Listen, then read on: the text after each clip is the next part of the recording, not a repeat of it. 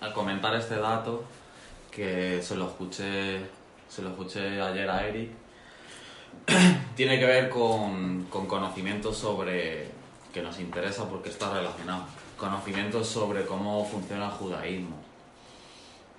Y una de las cosas que es interesante saber es que en el versículo eh, 4.27, cuando dice, después de lo de decir lo de, lo de hijos de la esclava, hijas de la libre, eh, donde pone, porque más son los hijos De la desolada. de, de la desolada, que tampoco es que sea desolada, ¿no? Pero, Mm. pero bueno, en- entendemos el mensaje, ¿no? Eh, y luego que dice, de la, de, de la que tiene que, de la que tiene marido. El marido. Eh, posiblemente, ¿por qué dice esto Pablo? Por esto que voy a decir, porque el judaísmo tenía un bueno, uno de los sistemas es que por cada ciudad había un rabino que era como el, el, el que mandaba, por así decirlo. No mandaba, sino regular, sí, regular las leyes, como... ¿Me entendéis, no? Entonces, a ese, a ese se, esto es arameo, a ese se le llamaba Mará de atrás, a ese rabino que en cada ciudad había uno que ese que regulaba pues las doctrinas y eso, ya sabéis. Sí, como Gilel. ¿no? Sí, personas, personas así, pues que tienen autoridades, y este era uno concreto, pues tenía autoridad, pues, vamos a decirlo así, ¿por qué no? Para modificar leyes. Modificarlas, en el se- incluso en el sentido de, pues sí, es así, y decirlo. Aquí dice esto así, bueno, pues esto también es así, y ya está Mm. y soy la inminencia y en fin entonces ¿por qué? porque nos ayu- esto nos, nos, nos ayuda a seguir entendiendo más el conflicto Gálatas el conflicto que es judaizar el conflicto que tenía esta iglesia Eh, además es que Pablo pues, pues claro Pablo sabe todas estas cosas y ¿qué quiere decir con esto? Pues que eh, evidentemente esto es peligroso. Es peligroso no saberlo, o sea, es peligroso no saber que tenían el poder, igual que la Iglesia Católica tiene el poder, porque así lo han hecho con el domingo, eh, de cambiar el día de reposo del sábado al domingo, estos, estos tenían el poder de modificar leyes. ¿Por qué? Porque si el rabino lo decía, pues una de sus cosas es que ellos pueden hacerlo. Igual, es lo que es como repetirme. Ellos tienen ese poder. Aquí dice esto, pero los sabios dijeron esto. Y en la tradición oral se respeta eso como ley divina. ¿Sabes? Es que ese es el problema.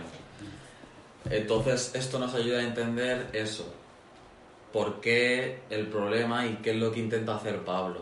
Y rescatando otra vez hijos de la esclavitud y hijos de la promesa, claro, estos haciendo eso están llevando a, a hijos a la esclavitud. Porque realmente palabra divina, mm, todo lo que está en la tradición oral, va a ser que no. Lamentablemente no, no lo es. Y es peligroso si se contradice con la que es divina de verdad. Eso también, ahí es donde está la historia. Y es el problema de los Gálatas. Entonces, bajo este contexto otra vez, seguimos el capítulo 5. Así que ya sabéis, más son de las que tienen marido. Más son los hijos de aquí que los de aquí. Eso lo vemos en toda la Biblia. 7000 me reservé que no doblaban rodilla. Eh, la puerta ancha, la angosta. O sea, siempre vemos que la Biblia te está poniendo más ejemplos de que siempre son un grupo menor. Los que se salvan de verdad y, y los que no son más. Siempre.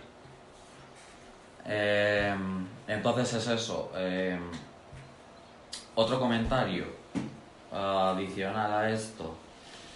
Decir que eh, el problema más gordo lo tienen ellos realmente. Los fariseos. ¿Por qué? Porque por lo visto, los fariseos son la única rama del judaísmo que tenía la tradición oral. Eso también es importante saberlo, porque los demás no. Y el problema de los gálatas lo tienen con los fariseos, realmente.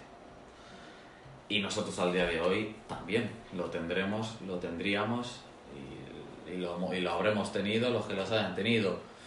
Porque van a ser los que, los que apoyan la teoría de la tradición oral, que es igual que la divina y que se, se dio paralelo en el monte Sinai. Como de Strangis y que no ha quedado reservada escritamente solo de generación a generación oralmente. Entonces, eso es lo peligroso. Que ellos la ponen igual a la divina y lo que hemos dicho. Y más que la escrita, porque si la escrita contradice a esta, ellos eligen incluso muchas veces la oral. Por ejemplo, la Que de también los es noágidas, peligroso. Por decirte algo, lo de los noágidas. Sí, Son muchos detalles. Bueno, eso sí, lo sacan de Génesis cuando dice este es el pacto ¿no? que haré con el hombre cuando hace el arco iris, ¿no? Bueno, el arco del Eterno. Pero si sostienen eso, están haciendo Por ese tipo de ejemplo. aplicación justamente. Claro, es que el ta- las tradiciones son como una explicación. O sea, ellos dicen que tú la Torah no la puedes entender si no es por la escrita, si no es por la oral. Y la oral, la, ¿quién la explica? Ellos. Claro. Claro, ¿por qué? Porque de generación a generación se ha estado pasando desde el Sinaí hasta hoy. Para ellos eso es sagradísimo.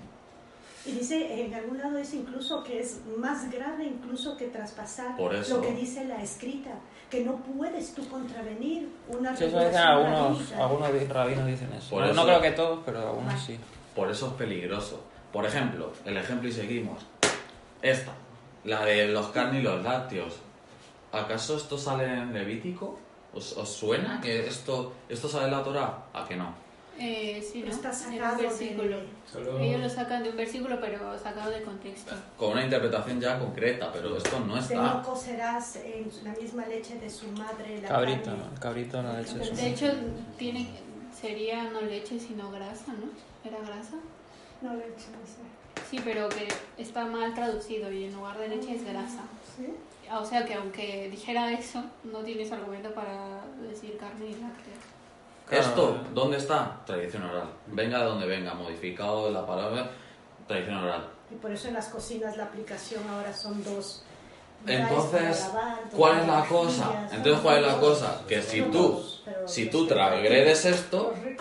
¿qué te pasa si transgredes esto? También dicen que la digestión se hace mucho más fácil. Estudiado a nivel de alimentación sí que hay una variación de Mm, la absorción de las proteínas. a la hora de Lo de siempre, Sí, sí, una sí. cosa es la, la- una cosa es la versión dietética y otra cosa es mandamiento divino. Pero de ahí a que se El sentido, lo el sentido científico me da igual. Aquí es que ellos ponen esto como un mandamiento divino que si no lo haces, pecas. Mm. Y ante eso sacamos las uñas, como siempre digo. Mentira. Yo si me como una hamburguesa de ternera que tiene queso, yo no estoy pecando. Que no me vengan con rollos. No le pueden hacer esa Que no hamburguesa. me vengan con rollos.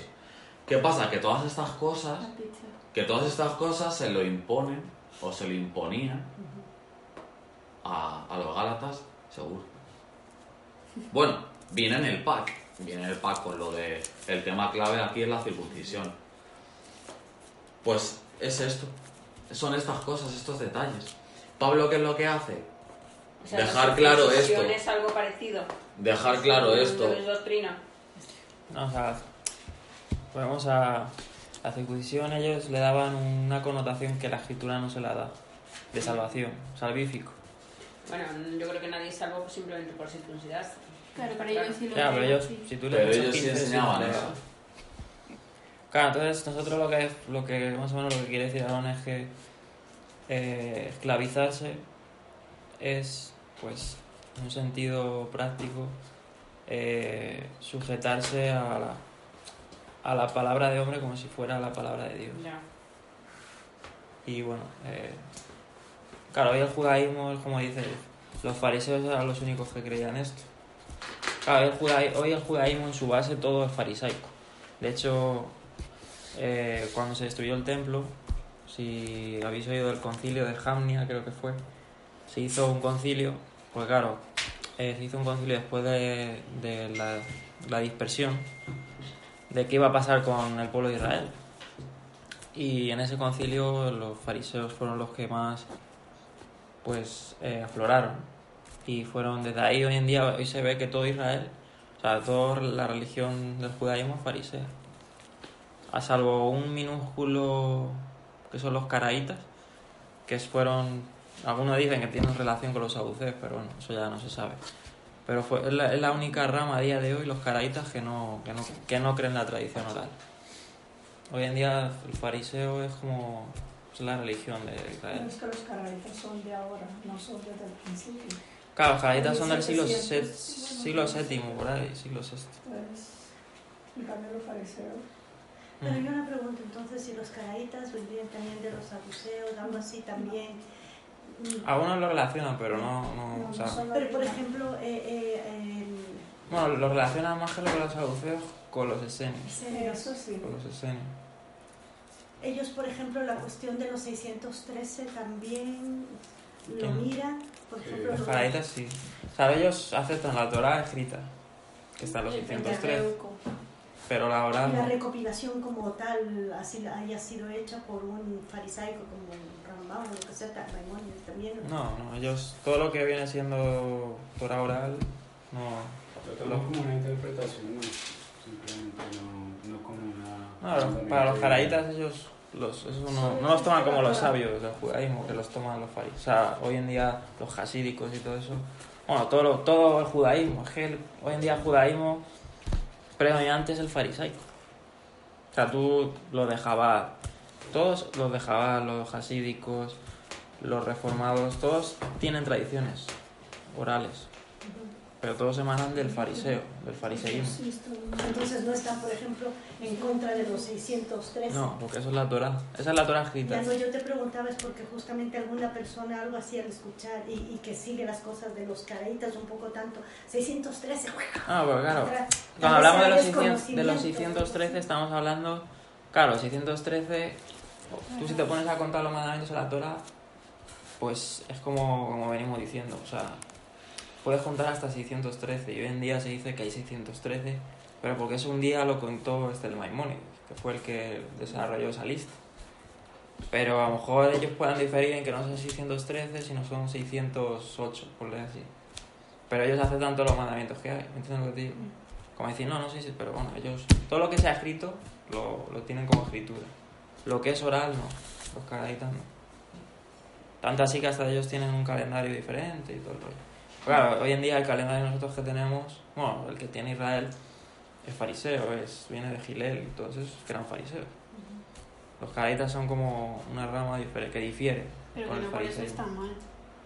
No, no está mal, claro. De hecho, a los, los caraitas, pues, en eso concordamos. No somos caraitas, ni, ni Yeshua fue caraíta, como algunos hasta dicen. Como decía el Nehemías Gordo, ¿no? este que sacó un libro, que tiene, una, tiene un apartado que él decía que Jesús podía ser caraíta. Porque cuando dijo, la silla, Sí. en la silla los fariseos se sientan, claro, Mm. la silla de, o sea, la silla de Moisés, perdón, claro. Eh, ellos decían, no, es que Jesús era... Bueno, este hombre decía, puede, podía ser caraíta. Pero claro, eh, los caraítas no creen en, en, en Yeshua. O sea, ni en el mes, ni en él. ¿Y qué creen entonces? O sea, igual que los judíos. igual que los saduceos, parecido. O sea, es que los saduceos igual no cre- creían en la Torah solo, la escrita, en, en los cinco primeros libros. No creían en los profetas. Entonces, los caraítas, pues, son como una rama que salió más tardía en el judaísmo. Pero que, bueno, que hoy en día recalcar eso, que no tampoco es para desviarnos, pero el judaísmo de la religión general es fariseo. O sea, emana de ahí, del concilio ese de Jamnia y todo eso. Vale, esto sí, mira. ¿Jambia o Jambia? Jamnia con J, J-M-N-I-A. Lo podéis buscar en, Sí, lo veo. en Wikipedia. Lo que podemos concluir un poco para seguir siguiendo es que el resumen, bueno, es ¿quién son quién es un hijo de la esclavitud? buscamos un ejemplo. El judaísmo sin el Mesías, bajo lo que nosotros entendemos, bajo la, bajo la revelación del Evangelio, que es la última, o sea, ellos no la tienen, eso siempre hay que recordarlo. Para nosotros el judaísmo sin el Mesías es ser un hijo de esclavitud. Por todo lo que hemos dicho en todos estos cinco capítulos. Y yo creo que queda clarísimo. ¿Por qué? Porque el único que te justifica y que te lava de los pecados y te perdona para vida eterna es el Mesías. No son los méritos que ganas con las obras. Entonces, mm, sin pelos en la lengua, pues podemos decir que un judío sin el Mesías es un hijo, es un hijo de la, de, de la esclava, como te lo está diciendo Pablo aquí. Además es que si, si Pablo tuvo no tuvo pelos en la lengua, ¿por qué nosotros? Si es que ya lo ha dicho él hace dos mil años. O sea, no nos estamos inventando nada, ¿no? Un dato im- importante que también me pareció curioso una vez que lo, lo conocimos. ¿Qué significaba amén? Verdadero es. Verdadero es. Que realmente es como avalar que lo que has dicho antes de decir el amén, estás De acuerdo. como que confirmas que es verdad, que es la verdad, ¿no? Como, vale, pues Lo dice mi sobrino. Dice que guapa eres, cariño. Amén. Sí. Verdadero. Por lo menos si lo entiende, entonces, eh, ¿qué pasa? Pues el dato curioso, para un rabino, cuando, o sea, decir amén era decir amén a verdadero es, claro, evidentemente, cuando decían aquí, año bíblico, vamos a poner la época del Mesías, ¿vale? Pues, ¿qué pasa? Que en la época de Sinaí, un amén es avalar que toda la cadena de la tradición está acomodando positivo, verdadero es, o sea, voz divina, o sea, ley divina, con todo lo de la tradición, ojo, eh. eso es importante. Eso es otro dato cultural, así, que es importante que lo sepamos. ¿Por qué digo esto? No solo por este detalle tal, sino lo que nos llamó poderosamente la atención es, ¿os acordáis cuando el Mesías dice amén, pero dos veces? No una sola. Claro, ¿qué pasa? Que la escritura la han traducido mal, porque pone de cierto, de cierto, de digo. Pero cuando dice de cierto, de cierto, de digo, te está diciendo amén, amén. ¿Por qué el Mesías dice dos amenes y no uno? ¿No os parece eso? ¿No remueve ya el cerebro eso? Porque, o sea, porque lo hacía con una intención y con una sabiduría. No era casualidad, ¿por qué dos y no una?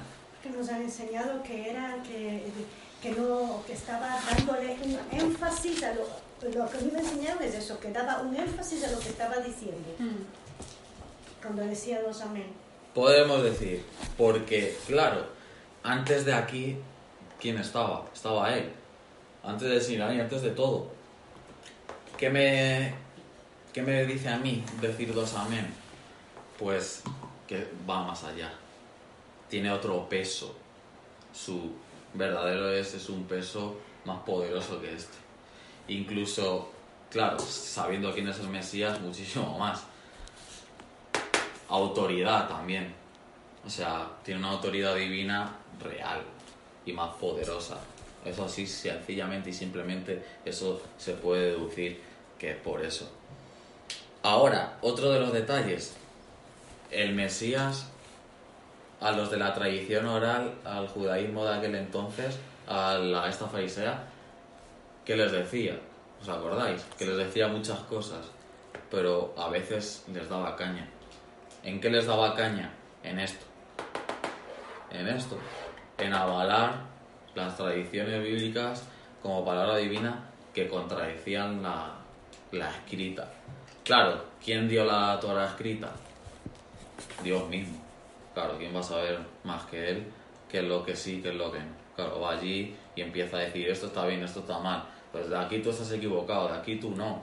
Eh, Este partido, esta rama del judaísmo, aquí está bien, pero aquí no. O sea, él no iba, la verdad, la verdad y punto. Del grupo que sea. Pero si algo está mal, te lo voy a decir. Eso hacía él, claro. Con mucha autoridad. Porque ¿quién callaba al mar? Él. Entonces, si calma el clima, todo. O sea, como no iba a saber de leyes. En fin, con esto seguimos.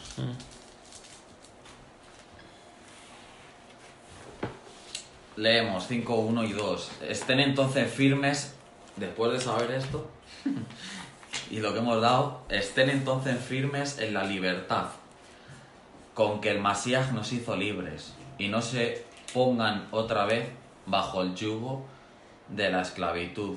Miren, yo Pablo les digo que si se dejan circuncidar, de nada les aprovechará el Mesías. Punto. Y ahí nos vamos a parar. Primero, la primera pregunta para los listos de la clase. Y espero una buena respuesta. Y lo tengo aquí apuntado porque me parece importante. Preguntar. ¿Libres de qué? Esa es la cuestión. ¿Del pecado? ¿Libres de qué? De la atadura- ¿Nos ha hecho libres el Mesías de qué? de la atadura y de toda imposición humana. No, de, la, de la condenación de no, no cumplir la ley. Vale, y entonces el cristianismo que te enseña en este pasaje, De la ley. De la ley. libres de guardar la ley.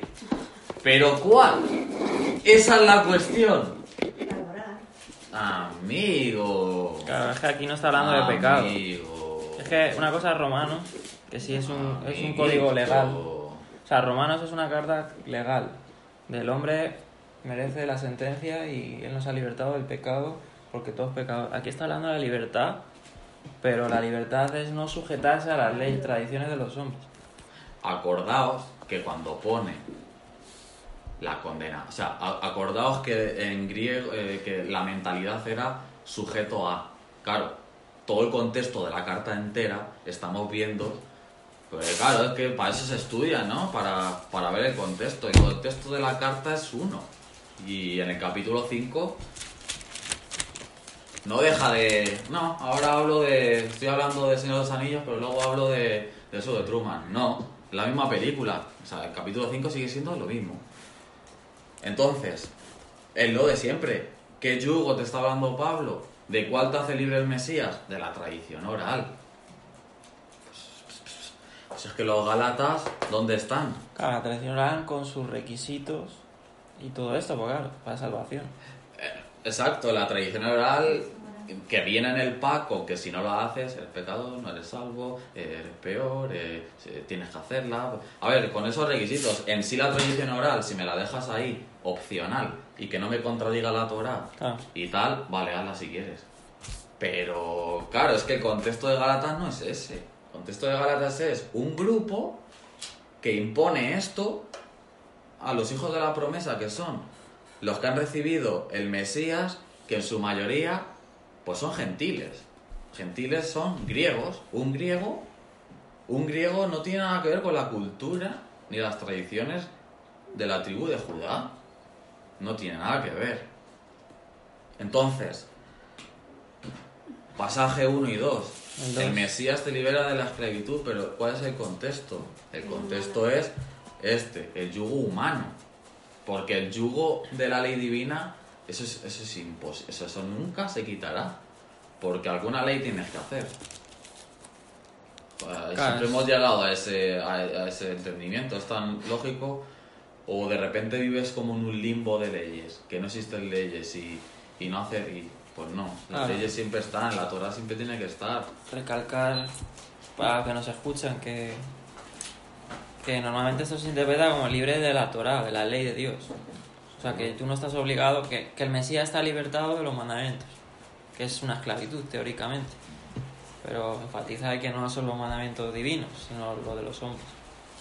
Pero Y el- ¿cómo, hacemos para, para saber, o cómo es la...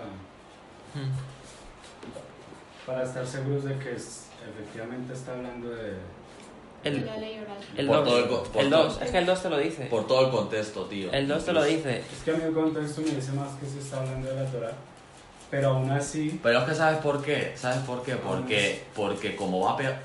Es que si yo entiendo lo que te- yo entiendo lo que quieres decir y si y todo el mundo se, se da cuenta de eso. Pero ¿cuál es la cuestión? Que tú en tu mente tienes que ver que si el contexto es este, eh, siempre va como pegado. Claro, Pero es lo que te digo, para un rabino, para un rabino, o sea, es como que la oral y la escrita, claro, estas dos van pegadas. Entonces Pablo, pues, a veces la sensación, Pero yo creo que- y lo vas a ver también en Hechos, en Hechos también está esa, está esa controversia. Eh, claro, parece que te está hablando de esta, pero claro, ¿por qué? Porque es esta con esta pegada. ¿Por qué? Porque lo vemos claro, porque la circuncisión está aquí, en la Torá, Sí. pero también aquí. ¿Por qué? Porque es te circuncidas, que es mandamiento bíblico, pero lo oral es lo que se le añade a eso, en plan, para ser salvo, que- no sé qué. Entonces, cuando lees aquí los... con- Claro, a veces eso... No, pero es que el 2 te lo, o sea, el 2 te lo recarga. porque es que si tú, ¿sabes cómo es eso? Porque os digo que si os circuncidáis, de nada os aprovecha Cristo. ¿Por qué dice de nada os aprovecha el Mesías?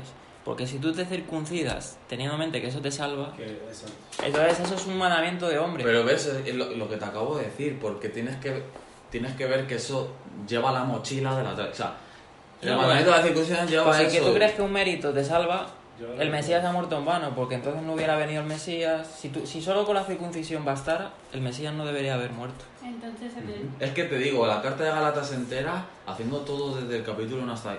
A ver, es que Pablo te... te- Claro. tío, ya, ya se te ha preparado la mente Aquí- para que para que vea, para que tengas el contexto siempre esté en la cabeza. De hecho, Y- es que claro, en el capítulo 5 lo vamos a leer ahora y luego, si es que él Eh, mismo te lo va diciendo. Aquí ¿sabes? recalcar, para también los que no están oyendo, cuando hablo si os circuncidáis, claro, aquí se puede entender, no, es que no te tienes que circuncidar.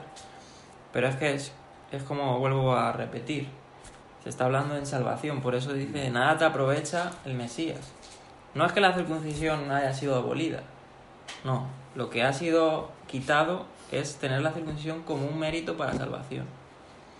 Eso sí es sí, Claro, no te puedes no te puedes simplemente circuncidar para eso. obras de caridad y creer que con eso te salvas. O sea, eso tampoco es... Sabes que está bien, que es una ley de que dice amarás a tu prójimo como a ti mismo, pero no basarlo solamente en eso, en creer que por darle a alguien a un necesitado ya estás cubriendo todo. Ah, Por eso digo que le- el- la, tradición... cosas en compensación. Por eso digo que la tradición es el problema. Porque dar caridad es bien, pero ¿cuándo sería mal? Cuando lo haces creyendo. Creyendo que con Que eso, eso- vas a salvarte el culo. Por eso. Entonces, Claro, pero es que a la circuncisión entonces con la circuncisión... ellos le daban más énfasis ¿Entiendes? porque lo leemos en Hechos 15.1, lo vuelvo a leer para los que nos escuchan. Hechos 15.1. Entonces algunos que venían de Judea enseñaban a los hermanos, si no os circuncidáis conforme a la costumbre de Moisés, no podéis ser salvos. Ese es el énfasis que no se le tiene que dar. No, te circuncidas para salvación. No puedes. No, porque si no en vano... nada, en vano nada, tienes ningún Mesías. mandamiento lo debes de hacer. Es que los mandamientos no existen. Eso es como, yo creo que simplemente pensando como en la como en la vida misma, ¿no? O sea, nunca le ayudes a tu vecino porque mañana vas a necesitar de él. ¿Sabes qué te digo? Pues no. Yo creo que eso es un, es un interés ya fuera del, del, del querer ayudar. ¿Sabes? Eso es como un interés propio para poder tener beneficio de alguna forma de lo que haces. ¿Sabes? Entonces yo pienso La que ley todo, nunca la existió. es así. Es que la ley, eh, lo, lo dijimos en las anteriores clases, la ley nunca existió para salvar a nadie. Eso es como si yo digo, Nunca existió para eso vieja me cuide, por ejemplo. Ya está. ¿Sabes? Por ejemplo. En el 4 lo dice, los que por la ley Claro, intentáis entonces ser no puedes eso. justos, fuisteis desligados de Claro, mira. Para cerrar el versículo 1 y 2 y seguir con el 3, el 4 y los demás. Volver a la esclavitud es referido a apoyarse en los méritos de las obras de nuevo. Lo hemos dicho mil veces, pero Claro. una vez más. Segundo, pu- o sea, segundo punto de estos pasajes, la circuncisión de aquella manera, de decir Dani, bajo esa motivación, obvio, es cuando de nada te aprovecha el Mesías. Lógico. Claro, ¿para qué le necesitas y ya por tus Lógico, porque el que te salva es el Mesías, no la circuncisión. Por eso dice Pablo que no te sirve la circuncisión con ese motivo. Ahora, no te dice que no es un mandamiento de la Torah y que no lo hagas. Claro. Y es que- Porque entonces Pablo se contradice porque en otro lado sí que... Entonces, eh, ¿cómo? ¿Pero cómo? Pues estudiando bien los contextos. ¿Cómo saldríamos de todos estos entuertos? Así, estudiando bien los contextos. Gálatas no, no leerla aislada, como nada en la Biblia lo puedes leer aislado, todo tiene su historia, su inicio, su enlace, desenlace, todo. Entonces esto es igual. La imposición bajo esa interpretación de que la circuncisión salva. Eso es lo terrible que hacían ese grupo de judíos a los Gálatas. Es decir, los méritos de las obras, lo que venimos repitiendo mil veces. Entonces, seguimos con, con el TS4.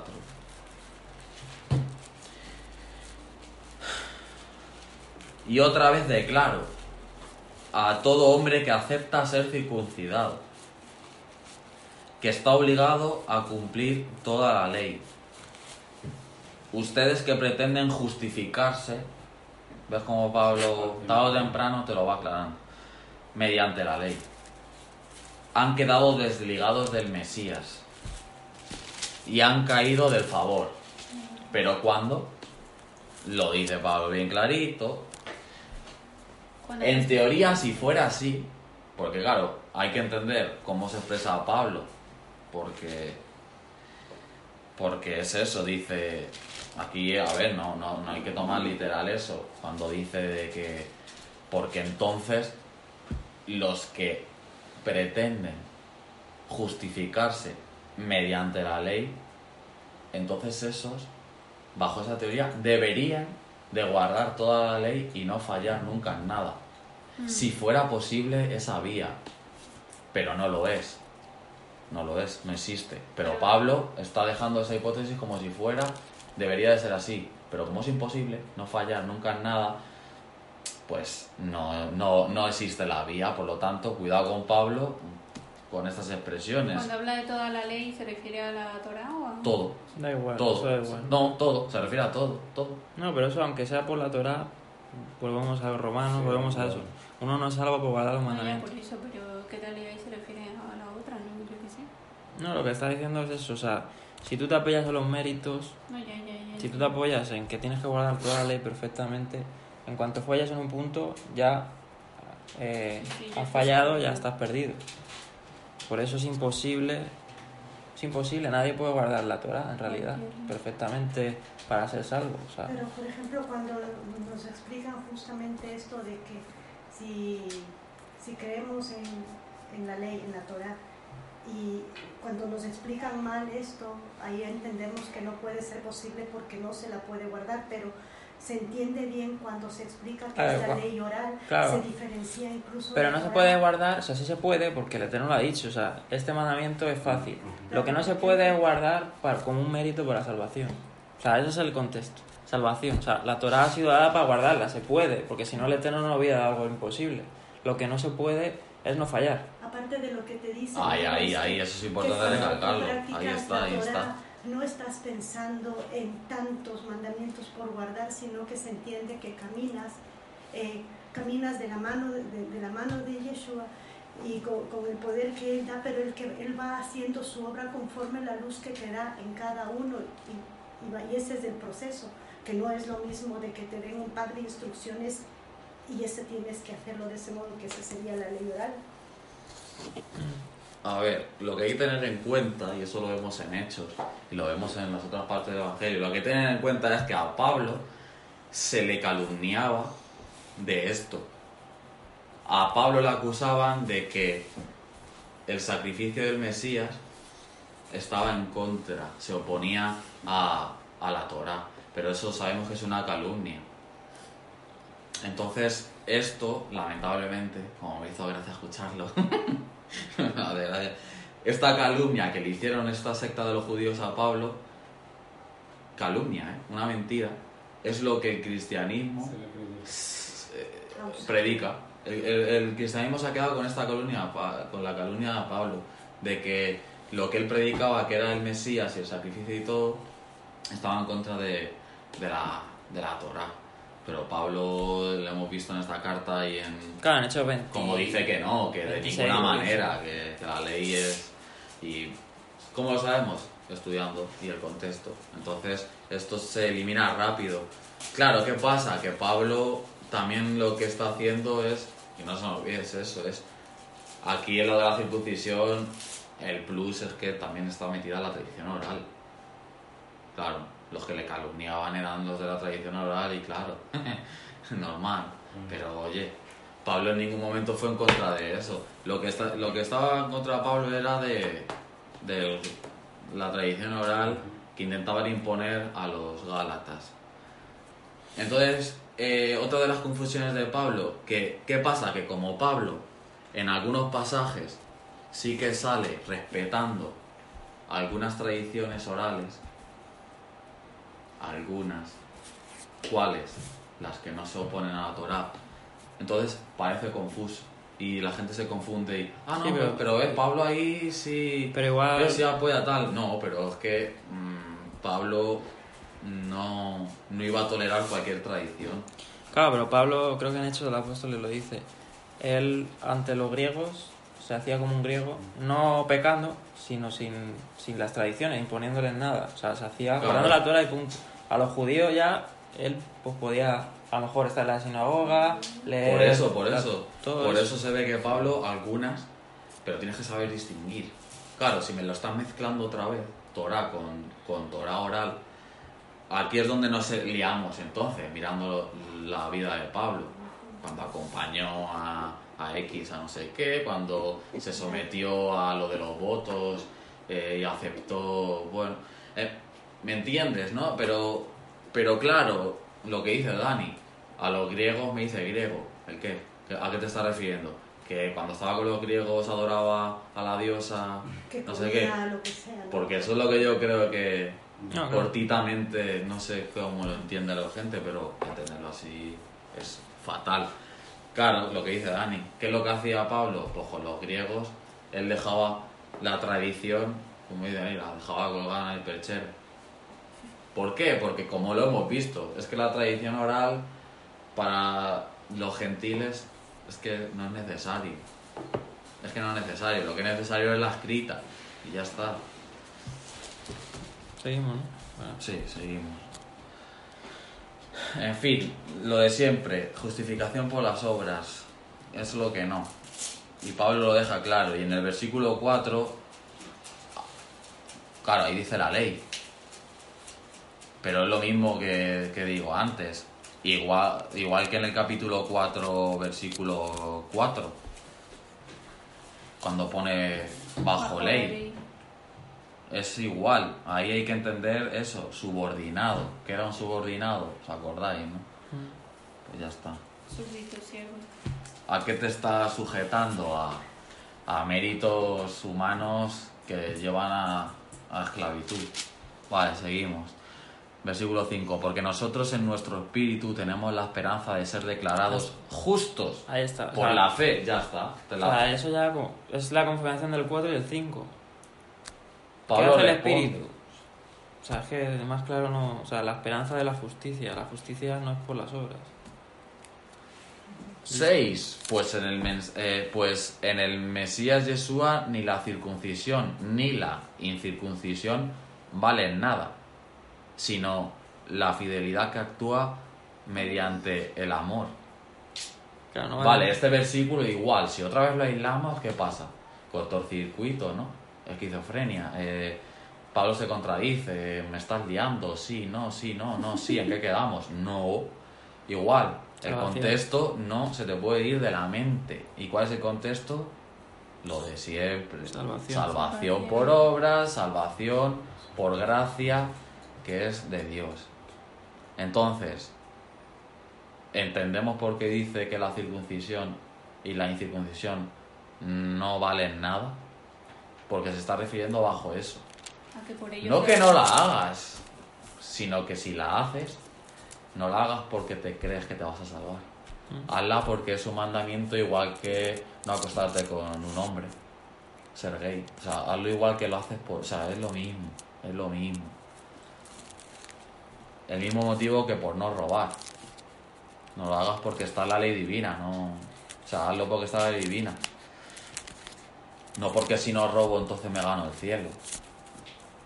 Es que eso, eso, eso es la clave, ¿no? Entonces, eh, la, la fidelidad de Dios acordamos que, que es como un nombre del Mesías. Y, y claro, eh, como, como aquí decimos, esa tradición oral sí se opone a la escrita. Porque es, la tradición oral es la que te dice que cuando te, te cortas, te baja el espíritu. La Neshama, eso lo, llaman así. Nosotros sabemos que es mentira. Nosotros sabemos que el espíritu te lo da el Mesías y él lo dice. Y puedes estar sin la circuncisión y recibirlo, ya lo creo. Entonces eso que quede claro, esta tradición oral sí se opone a la Torah, entonces nosotros también. y no solo eso, sino al Evangelio. Claro, a la, a la, ¿Qué dice a la Hechos, el concilio, o sea, el Pedro la casa de Cornelio? El Espíritu fue dado a los incircuncisos y, y hablaron otras lenguas y todo eso. Y dice ahí, además, dice, y, se- y los de la circuncisión se quedan atónitos, porque decían, ¿cómo sobre esto fue, puede ser derramado el Espíritu? Porque tenían es- ese concepto. O sea, está en contra de la Torah porque la Torah no dice eso y en contra del Evangelio. El Evangelio es un testimonio para nosotros del, de qué está bien y qué está mal. Por eso el Evangelio es una fuente muy fidedigna en torno a, al primer siglo y en torno a, pues a lo que es bueno y lo que es malo. Por eso vale la pena volver a decir otra vez y un millón de veces que no seamos esos mesiánicos y los que nos escuchen igual, que el judaísmo nos seduce a tal punto para empezar a tener el evangelio como, yo qué sé, como un cómic de Marvel, que no sirve para nada. Claro, Como un entretenimiento, una cosa histórica. Y- no, es, es muy valioso. De hecho, Incitar a, a los que nos escuchan a que estudien el Evangelio a profundidad. Que no se dejen solo llevar por estudiar la Torah. Que eso es bueno, lo hacemos aquí. Pero a estudiar la Torah y el Evangelio paralelo. Para poder ver qué es, qué es acorde, ¿no? y el contexto cultural. Sí, claro. y sí, sí. la historia y todo. Cuando eso lo vamos teniendo un poco parejo en armonía, teniendo en la mente todos esos datos y esos contextos, tu visión sobre el Evangelio va cambiando, va mejorando. De hecho, yo desde que empecé a, cono- a conocer la Biblia hasta ahora, me ha mejorado muchísimo. O sea, tengo, pues, le doy, es que la importancia que se merece y punto, y ya está, es que es lo que hay. Privilegio de tenerlo. Eso es lo que deberíamos de, de decir. En fin, seguimos. Ah. ¿Cómo, ¿Cómo pone la última parte del 6 en introducción? en mi versión, la última parte te refieres a, a la incircuncisión y la incircuncisión vale de nada, El 6. sino la... Ah, el 6. La fe que obra por Pues en el Mesi- pues en el Mesías, en Yeshua, es, es en, pone el mío, sino el la 6. fe energizada por el amor. Pero bueno, no, creo que no es la misma. Pues, pues es eso. eh, sabemos lo que es... O sea, eso lo vamos a... Pues, a ver, el Mesías... El Mesías eh, enseñaba... El Mesías enseñaba a andar en la ley divina y con la promesa. ¿Sabes? Con la promesa y con la, la precisión, la motivación, vamos a llamarlo así, la motivación, la intención. Él sabía, sabía que, que, que tú no...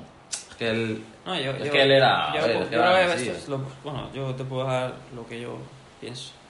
Porque, claro, el fariseo creía: tengo que hacer méritos para ser. Pero el evangelio te dice: tú eres y luego vienen pues los mandamientos. Es como: Claro que lo yo te haces- salvo, yo te salvo y luego como fruto viene por el amor. Por Claro, el amor la- tú lo guardas. Claro, la... No lo haces porque, ah, tengo que ser salvo. Claro, tú lo haces por, o sea, por eso digo que lo importante es la intención, la, la motivación, porque tú no lo haces para salvarte, lo haces como, como, como una especie de efecto Un requisito. de, no, una especie de efecto de estar agradecido a, a ese que, que te ha salvado. Ese es como, o sea, ese nacimiento, a ti esa intención es la que te tiene que nacer para guardar las cosas, por obedecer al que te ha salvado, como un agradecimiento, como una especie de respuesta que das, Sí, como para agradar a, exacto, entonces, claro, no es lo mismo hacerlo por eso que para salvarte, ¿me entiendes? Entonces, eh, que es que el Mesías nunca enseñó eso, claro, el Mesías eso dice, enseñó... Si me amáis, guardad mis Porque es su palabra, porque que es su orden. Claro, y luego dice, Porque lo porque él. él nos ama primero, nosotros podemos amarle. Es que, sí, a lo que iba es que eh, cuando uno como cristiano lee eso de, por medio del amor, siempre está pensando por allá como en, en una cosa un poco mística. Sí, eh, Es ser bueno. pero el, el amor, al fin y al cabo. Definido en la escritura es es... el resumen de... Serle de fiel. la- Claro, Tú, por ejemplo, velo en un matrimonio. Dani me puede decir muchas veces, y yo a él que lo amo, pero si, si Sí. entre los dos no lo demostramos, expresar de alguna manera es un amor griego. Claro, un amor que no, que está ahí en las nubes, que sí, que te hace sentir muy bonito, pero que al final no se demuestra. Sí, sí. Y tenemos ese concepto del amor un poco... Es el ser bueno sin saber lo que dices que está volando en el aire y todo, cuando lo tienes escrito. Y lo fuerte de todo eso es que lo tiene que poner él también. Por eso, por eso la fidelidad te la pone él. Ah, ¿Y por qué? Porque claro, él es eso. El Entonces él te pone a él mismo. ¿Se entiende así? Él te pone a él mismo. Uy, pues. Claro. Entonces, entonces ¿qué pasa? Que si él te pone a, a él mismo en ti, claro, te está poniendo la motivación correcta. Lógico. Sí, sí. ¿Y cuál es la motivación correcta? Bueno, Pues esa. Guardar sus mandamientos porque sabes qué es lo que tienes que hacer, porque es como una especie de... Es ser recíproco, o sea, es No, y lo- recíproco al final. Claro, y, El- y- Tú al final Juan dice eres salvo para algo, para que él nos algo. amó primero, no me acuerdo cómo es el pasaje, pero dice, Claro, él nos amó primero, o sea, eh, nos amó, él se dio a sí mismo, se dejó morir en el madero por nuestra liberación y en respuesta a eso, amarle porque nos amó primero. Pero ¿qué pasaba? Que los méritos eh, podían ser por mero interés. ¿Qué dijo el Mesías? Dijo, "Eh, mi pueblo con labios me honra, pero su corazón está lejos de mí. O sea, tú puedes decir, no, yo hago esto porque sí, porque quiero honrar a Dios, pero en realidad no, porque le amas. Que no digo que no fueran todos, pero alguna parte a lo mejor, no, pues yo tengo que darse de acá, tengo que dar el diezmo del comino, todo esto, porque tengo que parecer justo, tengo que... Pero a lo mejor no... Claro, la motivación tiene que ser la correcta. Y con el peligro de cu- cuando nos toque presentarnos allí, si es que el que me ama no guarda mis mandamientos y no le conozcamos, y, y ahí nos dice ese Señor, Señor. Me decía el Señor, Señor, y no me conocí. Bueno, seguimos, ¿no? Que quedan más versículos. Pero porque es que es eso, o sea, es que... eh, Es que sabes qué pasa, que, que, que son los, las típicas, la- las dos caras, o sea, ver, los mandamientos sirven para dos cosas y uno está relacionado, es lo típico, con Dios y otro con los humanos. Una parte grande de la Torah es para aplicarla a las relaciones sociales con los humanos. Por lo tanto, claro, si amas a Dios, que Dios es el que te dice, haz esto con estos, claro, ¿cómo le demuestras a Él también que lo estás amando? Cuando le haces caso a cómo tienes que hacer con la gente. ¿Y eso dónde está escrito? En la Torah. Por eso la Torah es importante, porque la filosofía no nos valen. Como, co- eh, saco el mismo ejemplo. Porque un gay te dice que ama, Amor es amor, dice. pero ese amor no está aquí. Eso es un amor bajo su elaboración mental humana. Pero es que a nosotros eso no nos interesa. A nosotros lo que nos está interesando es la voluntad de Dios que fue escrita con su dedo. Ojo, es que tampoco es... Es que estamos hablando palabras mayores, estamos hablando de que la dio él directo. Claro, Y fíjate que cuando Oye. en, en el Evangelio, cuando Jesús se aparece a Pedro, después de haberle negado, ¿qué le dice? Pedro, ¿me amas? ¿Qué le dice? Apacienta mis corderos. Fíjate, ¿tú me amas? Pues ahora da de comer a mis... O sea, ama al prójimo. O sea, porque una muestra de que tú amas a Dios, como dice la carta de Juan, el que no ama a su prójimo, quien ve, ¿cómo va a ver amar a Dios que no le ve? Interesante eso. Claro, pero es que, pero es que eso, es, eso, eso sí que es palabra divina. O sea, ¿por qué? Pues porque, pues lo que siempre decimos aquí, que sea, a quién tienes a mano. En el planeta Tierra con quién vives. Pues con los humanos. Y tú que eres un humano, entonces pues la mitad de los mandamientos, no, ¿vale? Es un- por decir, pues tiene que ver con tu trato a... Que no tiene sentido. Y otra cosa es a Dios. Pero es que los dos están enlazados. Lo que haces a los humanos lo haces porque Dios te dice que lo hagas, no porque se te ocurrió. Entonces, al final te lleva a lo mismo. O sea, amarle a él es amar a los demás. Punto. Mm. Claro, pero ¿cómo se ama? Como pone aquí. Estaba diciendo a Rosa, un gay dice que ama a otro gay. Pero bajo qué vara de medir de amor? ¿Bajo la suya? No bajo la Torah. ¿Por qué? Porque la Torah te dice que hombre con varón que no. Es- Cosas científicas porque te vas a pegar no sé qué, porque... No, no nos interesa esa explicación, ese argumento nos interesa, porque la ley divina lo dice. El dedo de Dios lo dijo, directo, ya está. Es otro tema también a profundizar, el amor. Pero bueno. Entonces, eso lo, lo comentaba después. Eh, ustedes corrían bien. Corriendo. Mira lo que le está diciendo Pablo. Ustedes corrían bien. O sea, corrían sin eso, sin, la, sin apoyarse en los méritos y la tradición oral. ¿Quién les estorbó para no obedecer a la verdad? Tal persuasión, es que mira cómo lo dice, no proviene de aquel que los llama. O sea, esa persuasión no viene del Mesías. Bueno, ya te la acabo de explicar. Amor por fidelidad, amor por, por obras. No es lo mismo, te lo acabo de explicar, vale. Pues ya está. Un poquito de levadura, la típica expresión que utiliza la Biblia. Un poco de levadura, ¿qué hace? Leído a toda la masa. Y la pregunta es, ¿cuál es la levadura? En este contexto, Enseñanza. no en el pan. En este contexto, ¿cuál es la levadura? Enseñanza farisaica. La tradición oral, en este caso, es la levadura. ¿Se lo inventa Pablo o el Mesías también lo dice? También lo dice. Porque también conocemos el Evangelio, el Mesías lo dice, que no se lo está inventando, Cuidado de la levadura de los fariseos. no me lo estoy inventando yo, lo dice el propio Mesías, la divinidad encarnada. Entonces, ¿se está refiriendo a la Torá? ¿La levadura es la Torá? No. La levadura es la tradición oral. Mm. Claro.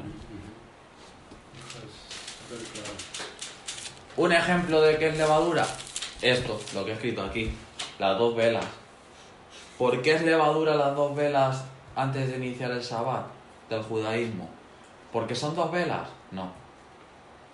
¿Por qué es? Porque está añadido el comentario de... ¿Cuál es la oración? ¿Te acuerdas, no? Que nosotros hemos tenido rifirrafes con esto. Pero claro, hay que tenerlos. Hay que tenerlos porque lo que no es, no es. ¿Qué está mal? Decir en la oración que Dios ordenó al pueblo hacerlo.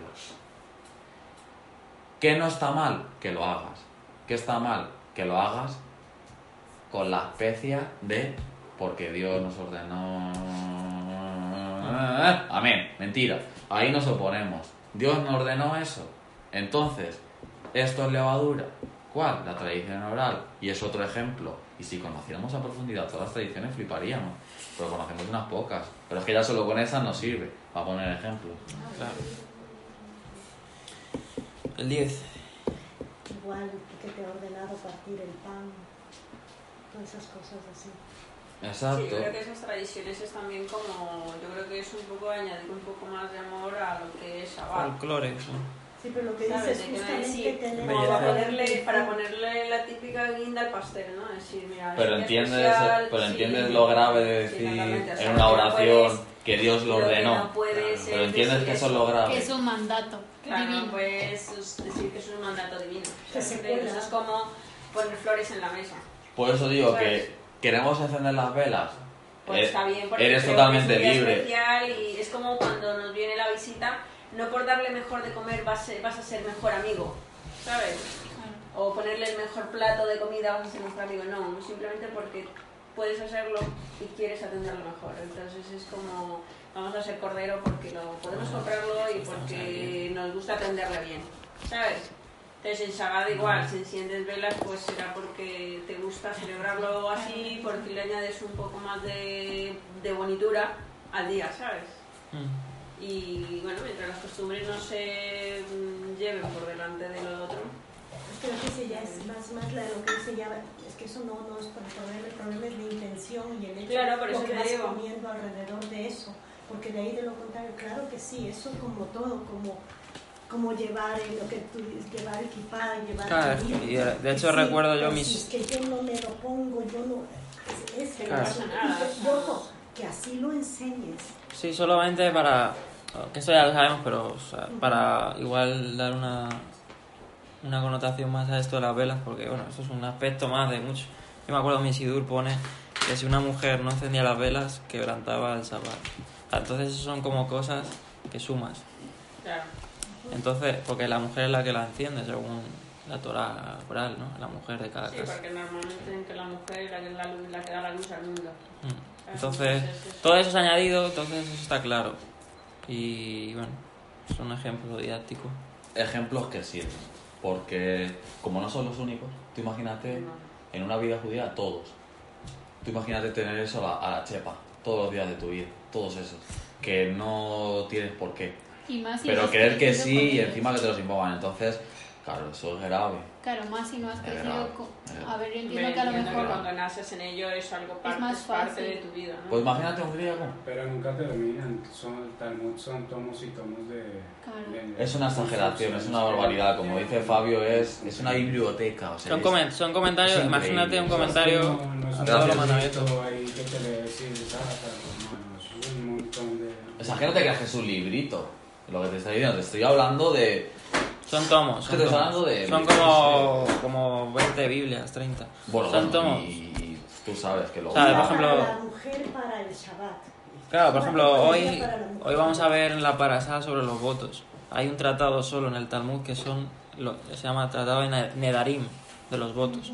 Y eso es un tomo entero sobre el tema de los votos. Entonces, sobre cada mandamiento hacen comentarios. ¿Cómo se hacen los votos? De esta manera, ta, ta, ta. cosas que aquí te dicen cuatro cosas que lo dijo Dios.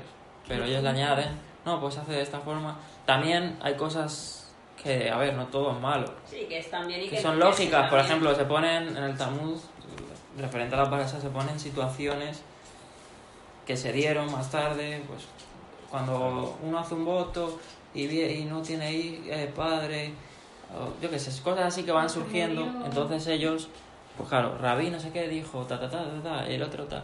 Entonces es como, para que entendemos, el Talmud es una compilación Una recopilación de muchos de situaciones, Sí, comentarios exacto, de la Torá. exacto. eh, De los rabi- de conclusiones rabinos. Es bueno como fuente para saber cómo piensa un judío, para saber un poco, tener también contexto del Evangelio, de lo que creían, porque también muchas tradiciones esas fueron registradas en el Talmud más tarde, pero que se entendían siempre. Pero bueno, que sepamos que eso es un yugo, eso es un yugo muy amplio, muy pesado, como dijo, mi yugo es ligero.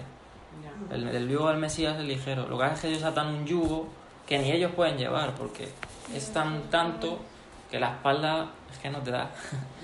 Entonces, eso es lo que se refiere al Mesías. Entonces, decía, y ni ellos con un dedo. También decía, decía eso. Ni ellos con un dedo las quieren mover. Pero intentan que todo el mundo las haga. Dice el Mesías, mi yo ligero. ¿Por qué? Porque te está diciendo, yo no te voy a imponer nada de esto. Yo solo la Torah. Solo la Torah. Claro, la gente se ha quedado al revés. Ah, el Mesías estaba refiriendo a... a no, ser libre de yugo ligero es eso, es... Nada, la Torah ya no. Amar a tu prójimo, ya está, ya con eso cumplido. No, Ahora, sí y luego vamos a ir con eso. ¿no? Ah, el ir a la iglesia y, y santiguarte. Seguimos. Yo confío en el maestro. Y mira lo que dice Pablo. Y de aquí hay un buen. Hay una buena conclusión o un buen pensamiento en el que yo. Pues también estoy un poco de acuerdo. Si es que así es como Ah. se entiende. Bueno, no. Yo confío en el maestro con respecto a ustedes que no pensarán de ninguna otra manera. Y el que los inquieta llevará su castigo, sea quien sea. O sea, si eres, esto lo, lo conseguiréis vencer.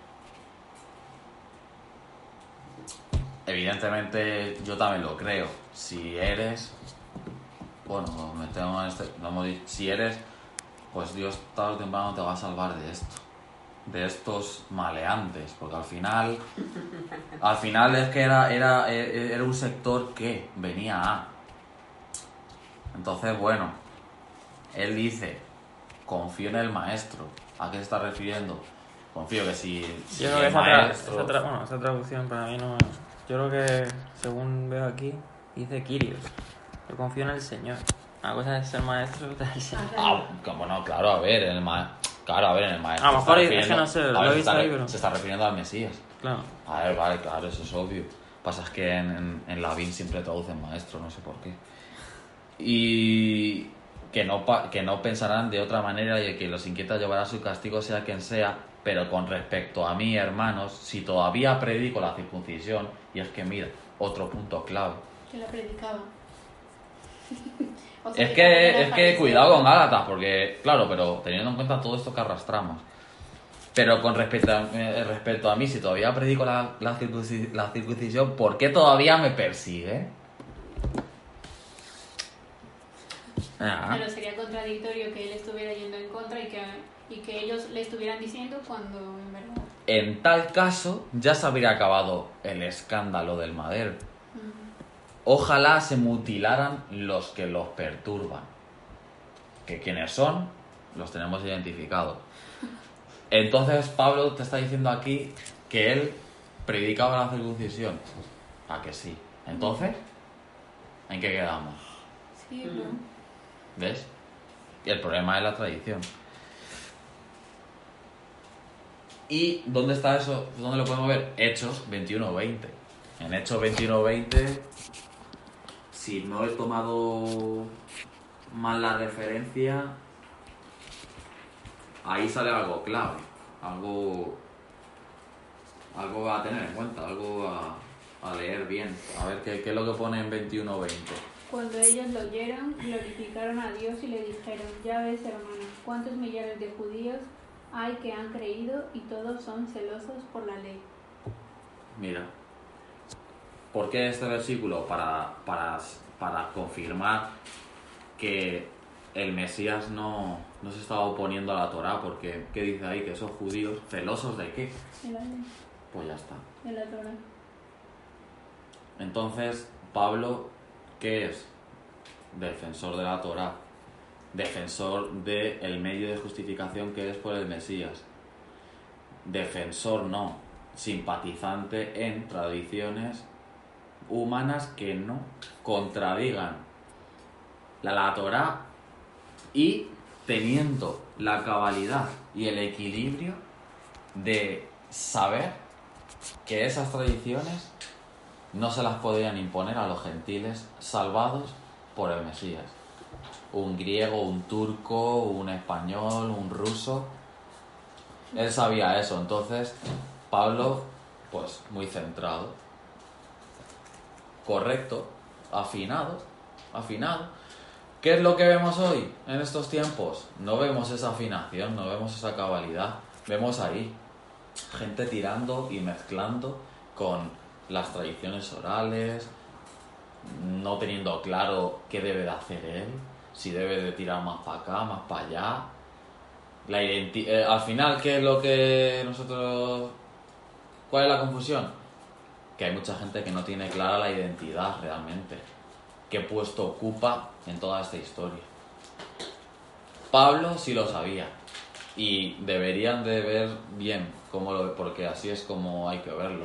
Yo como español estoy obligado, si me salva el Mesías, a guardar la Torah, pero la tradición oral no. Pero vamos, pero ni de broma.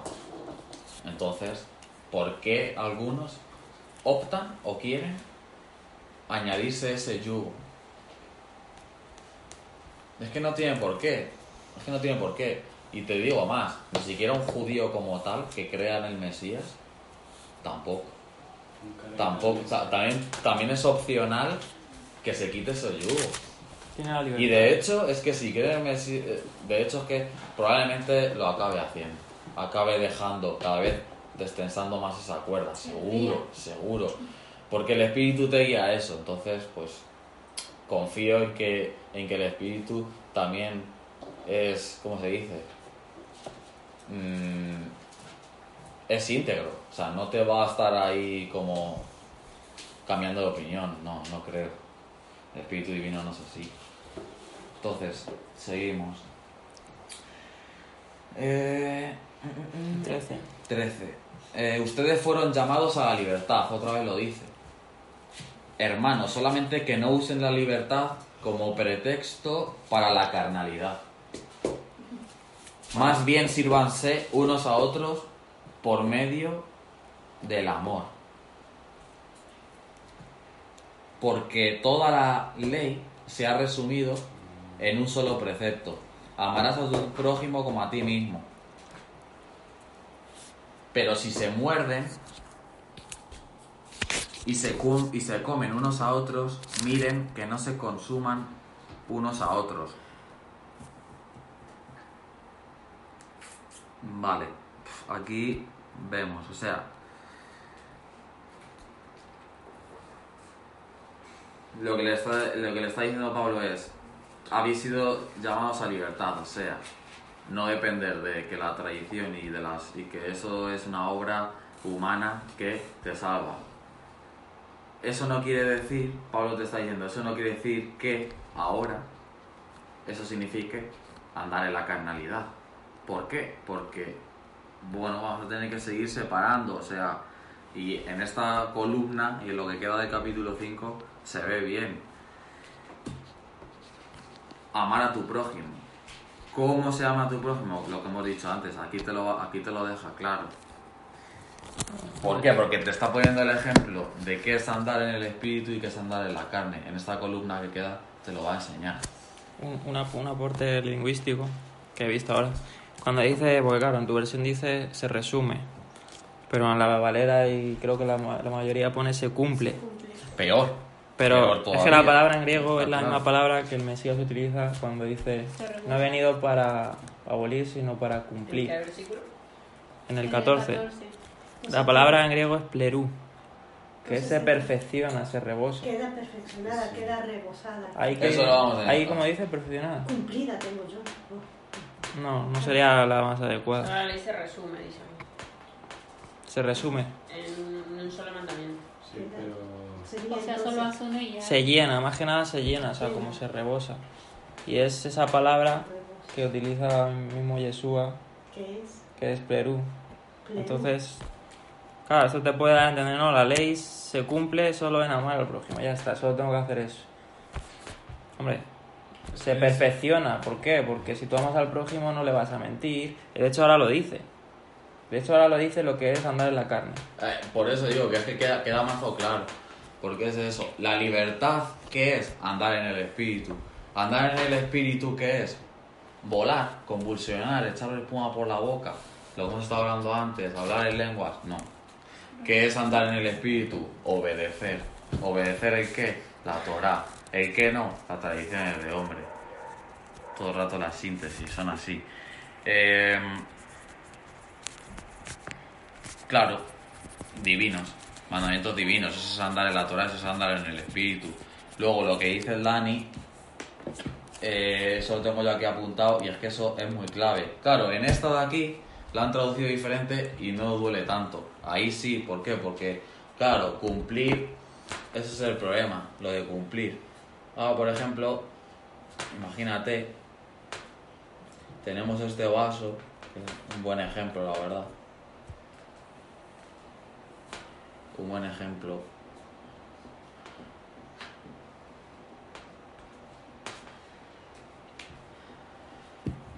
Esto de aquí. Esto de aquí es la Torah, ¿no? El vaso está lleno hasta aquí. No está lleno todo, ¿vale? Está lleno hasta aquí. Eso es importante. Aquí vamos a poner al ser humano. Importante también, porque claro, es lo digo, no puedes despegar las cosas. Los mandamientos son para usarlos con obvio, ¿no? Entonces, primero, resumir o cumplir no es suprimir. Eso es importante. Ese concepto es importante, lo ha dicho Dani. Cumplir no es suprimir lo anterior. Eso está mal. Luego, lo que dice Dani, la palabra ni siquiera es esa. Ni siquiera es esa. O sea, él vino a llenar. El Mesías que vino a llenar, los- ¿el qué? El vaso. Claro. Él lo que hace es subir la Torah hasta aquí y llena el vaso. Pero ¿cuál es el objetivo y la intención de la Torah? Por lo que venimos diciendo. Está en, en qué? En el ser humano, en hacerle qué? Un bien. En hacerle un bien, evitarle de un mal. Decirle que sí, que no. Pero para su bien, no para mi bien. Entonces, eso es llenar la Torah. O sea, es como llevar a las personas al objetivo, a la meta. Si la Torah no te lleva a ese objetivo, a esa meta, ¿de qué te sirve, esa- de qué te sirve la Torah? Claro, ¿qué pasa? Que los, que los fariseos, claro, eran totalmente lo contrario. Metían miedo a la gente, yugos que no hacen falta, si no haces esto pecas, si no haces esto no eres salvo. Entonces, muy descentrado el objetivo de, de- la Torah y de, los mandamientos y de todo. Entonces, además lo dice en Isaías, que él iba a venir a engrandecer la Torah. Eso está así. No sé cómo lo expresa en hebreo, pero yo sé que eso está en Isaías y es un este muy conocido. Claro, muchos dicen eso, a darle un, un- un entendimiento eh, mejor, eh, a desempolvar 42 todo. Entonces, tiene que ver, tiene que ver con eso, claro. Él no vino a cumplir y ya está todo, sino él vino a llevarla a un nivel más alto. Él vino a darle un sentido más profundo, si acaso. Él vino a llenar. Claro, como dice, Isaías dice, el Eterno se complació por amor de justicia, en su justicia y en magnificar la ley y engrandecerla. Lo hizo. Cuando estuvo por aquí, dio muestras de que lo hizo. Lo hizo y bastante, y bastante. De hecho, de hecho acordaros de, Isaías 42.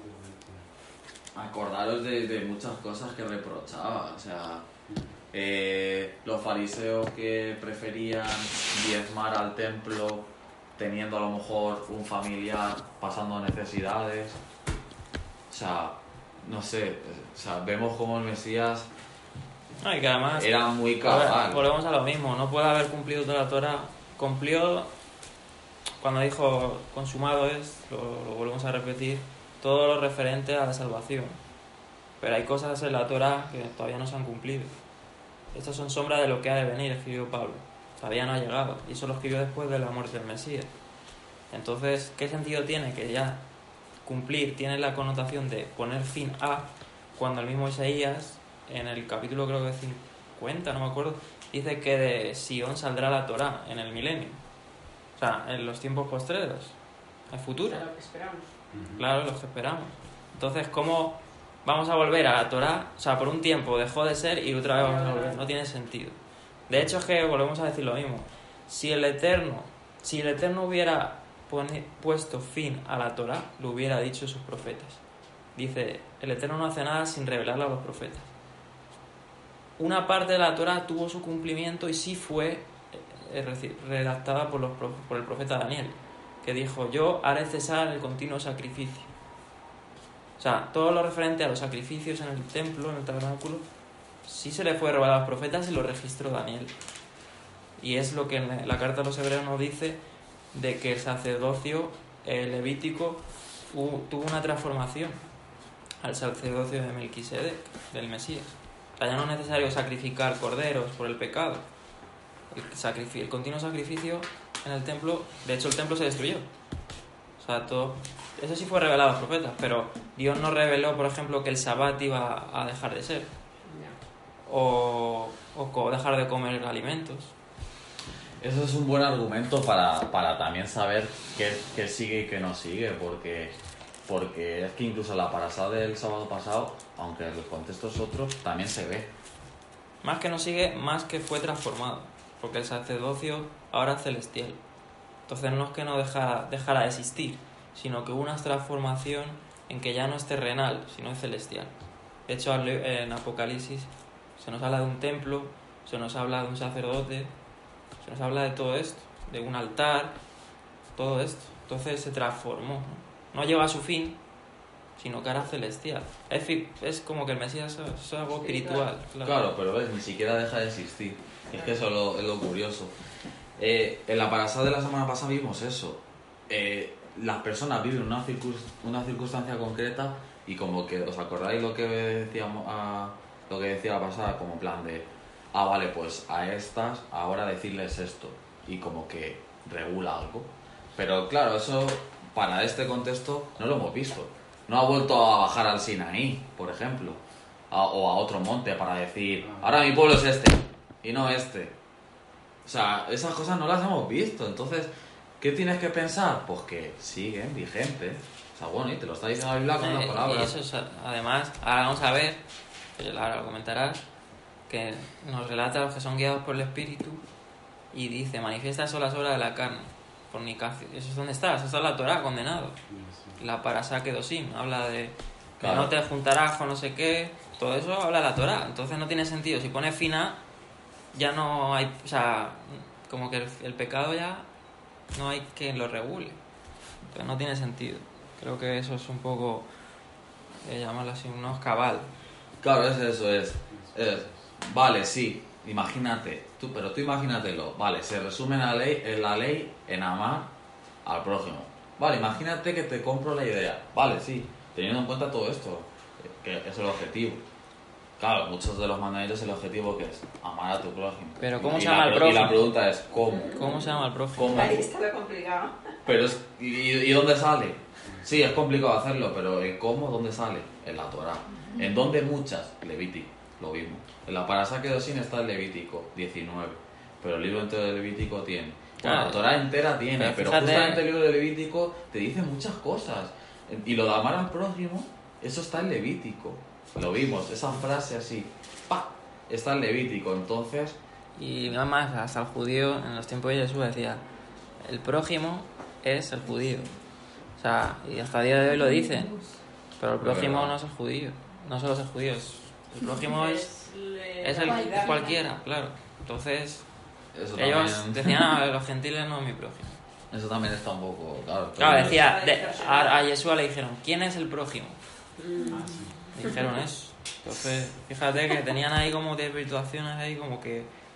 También en eso. quien sea, ¿sabes? O sea, es que es para todo. En fin. eh, pero si se muerden, si se muerden eh, unos a otros, miren que no se consuman unos a otros. Como yo. diciendo, pero ves, como diciendo, eh, ¿por qué lo hacéis? Esta semana he estado con una persa y luego he estado con una marroquí, o sea que... Y ella me hablaba pues del Corán y la otra me hablaba también del Corán y yo, claro, era como, de hecho la, la chica, la marroquí me dice que en Colombia últimamente, que ella seguía una página donde muchos colombianos seguían el Corán, que había una, una corriente bastante grande de que mucha gente estaba siguiendo el Corán.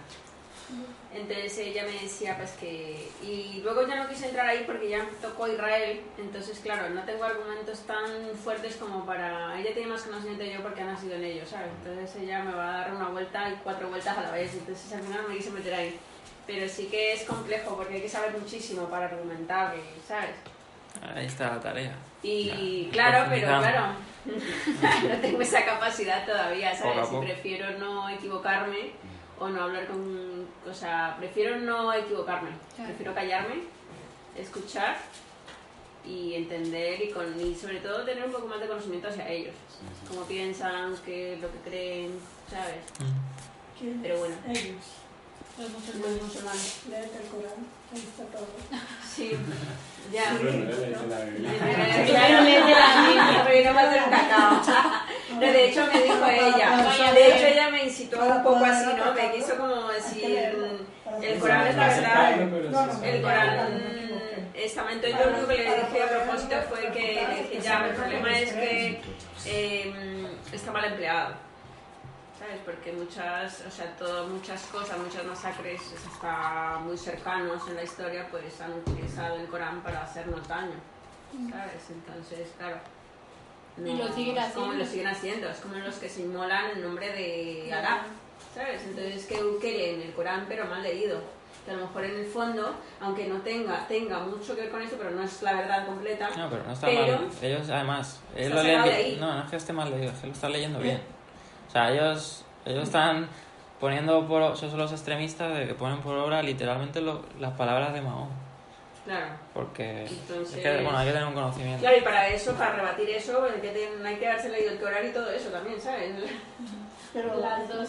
en el internet Las está, dos cosas. está un audio también. Ya, pero te digo, pero hay que empaparse y bueno. cuando se arrebate algo, pues hay que tener... Está claro que hay que estar preparados. El apóstol Sí. Pedro lo dijo, estar preparados para saber cómo responder a cada cual. ¿no? Y las dos son Y muy amigas mías, de hecho ella viene cada vez que viene de Marruecos, viene y me, me visita a mí, ¿sabes? Es como me dice, este es mi santuario, yo llego aquí y me quito todo, ¿sabes? Porque llega con su... con su...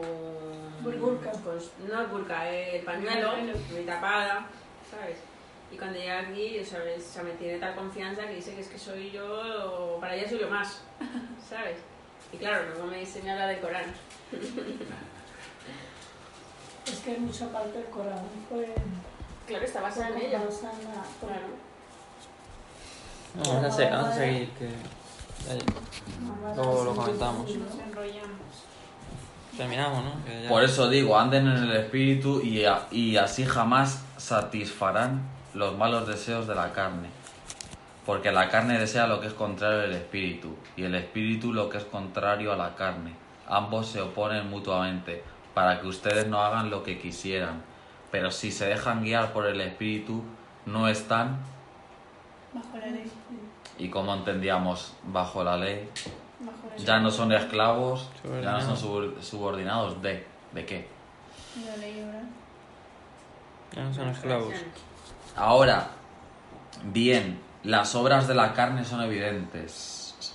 Estas son fornicación, impureza, desenfreno, idolatría, hechicería, enemistades, pleitos, celos, ira, contiendas, disensiones, partidismos, envidias, borracheras, orgías y cosas semejantes a estas, de las cuales les advierto, como ya lo hice antes, que los que hacen tales cosas no heredarán el El reino de. Elohim. Entonces, la envidia, las borracheras, las enemistades, el desenfreno, la hechicería, la idolatría, los celos, la ira, eh, la fornicación, ¿eso dónde sale? Que no hay que hacerlo. La Torah. En la Torah. Por lo tanto, la Torah está abolida. Porque si la Torah está abolida, entonces significa Y no solo que eso. podemos hacer eso. Claro, y no Pero solo- tú crees que puedes hacer eso y en el argumento del cristianismo te incitan a la orgía, a que no. Entonces, ¿por qué me dicen que la ley está abolida? Como si esto estuviera fuera de la ley. Pero qué disparate. Claro, ¿no? ellos dicen que sigue la ley de Cristo. Pero si la ley de Cristo, como nos estamos enseñando aquí, Claro. la ley de Cristo es la Torah, no es otra. Lo que pasa es que acordados del vaso, Pero pues se ha que lo que redefinido. hace es llenarla. Se ha redefinido que la ley que Jesús solo vino a traer, pues el amar a Dios y al prójimo y esa la- cumplir la Claro, ley de pero Cristo. como hemos visto, sí. Amar que- a Dios al prójimo, sí, pero ¿cómo amo a Dios y cómo amo al prójimo? Claro, eso lo, lo malinterpretan, malinterpretan de romanos, porque no tienen el contexto. Quitan partes porque claro, hay otra parte, no, confirmamos, abolimos la, la ley, no, confirmamos. Hay, hay cosas teológicas, entonces... Pero es curioso porque dice, todo, de borracheras, tal, cosas semejantes a estas. O sea, está diciendo que hay más cosas que Claro, la no regula. todo. Claro, esas cosas No son... al casino, no, no sé. Claro, hombre, no te Son cosas todo, ¿no? evidentes, cotidianas, son cosas que lo más sencillo, pero a vez lo más, lo más, ¿no? Claro, a un gentil, por ejemplo, que, que se le presenta más a prueba, la competencia más usual, pues el no mentir, el no emborracharse. Claro, un gentil a lo mejor o un griego no tenía, o sí, a lo mejor no tenía tierras, o sí, podía tener tierras. Pero la competencia más usual, el mandamiento más a la mano es no mentir, porque es algo cotidiano, es no emborracharse, es no, no practicar idolatría. Claro, a lo mejor en cuestiones que la Torah también regula, por ejemplo, la sea, de, de los votos. A lo mejor un gentil no se la pasa haciendo todos los días votos, pero la Torah regula eso. Entonces, cosas semejantes a estas. Te está resumiendo las cosas más comunes. Entonces, no es que sean solo estas, sino es que hay más. Lo que pasa es que estas son las que más se van a dar en vuestro contexto y en el contexto normal. Todas estas cosas. Claro, no te puedes quedar literalmente que son estas que nombras aquí y ya. No podemos ser tan cortos de mente. De hecho, no lo somos. Porque estamos aquí no lo somos, estoy seguro. Entonces, andar en la carne, ¿qué es? Todo eso. Andar en la carne es andar fuera de qué? De la Torah. Claro.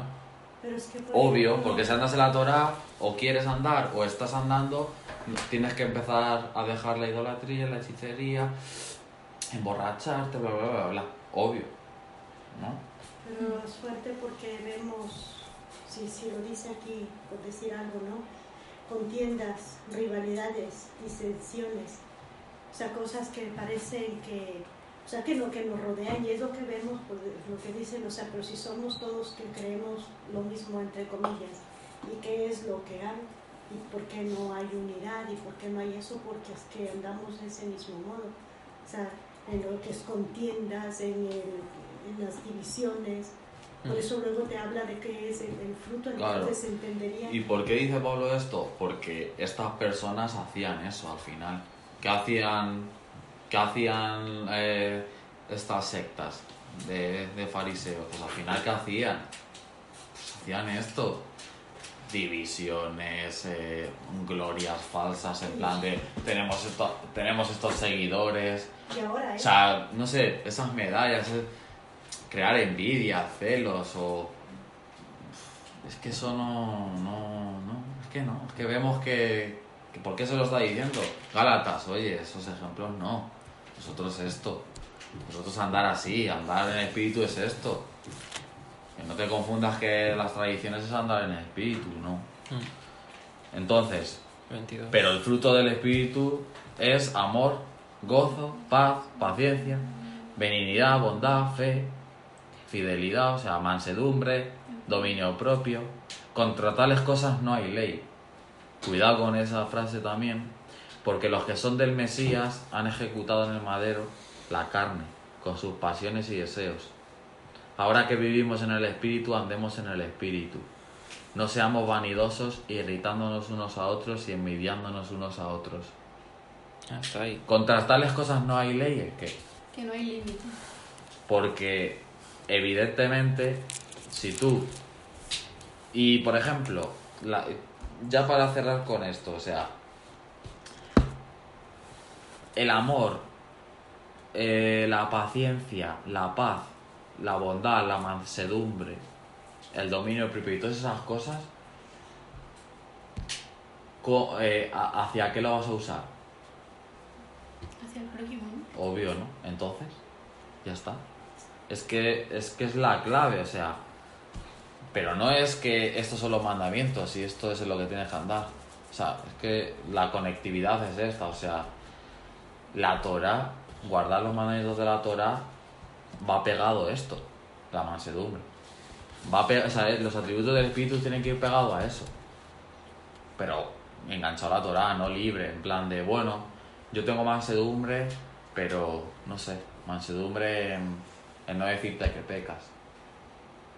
No sé, ¿sabes? no sé cómo expresarlo bien, o sea, en tener bondad, pero pero para mí la bondad es pues no sé, descubrir que pecas, pero esperar, no sé, como 10 años más a, a decírtelo y Lineamientos. esa, o sea, la bondad, lo- todos estos frutos del espíritu son usados con la gente, pero, pero están, estos sí que están subordinados a, a la Sí, Torah. Estos sí que no se pueden desenganchar los frutos Ese de... fruto es el más difícil, y, o sea, lo que produce el espíritu, o sea, y son, son cosas, como dice, contra tales cosas no hay ley, pero más que más bien que no hay ley, no hay regulamiento.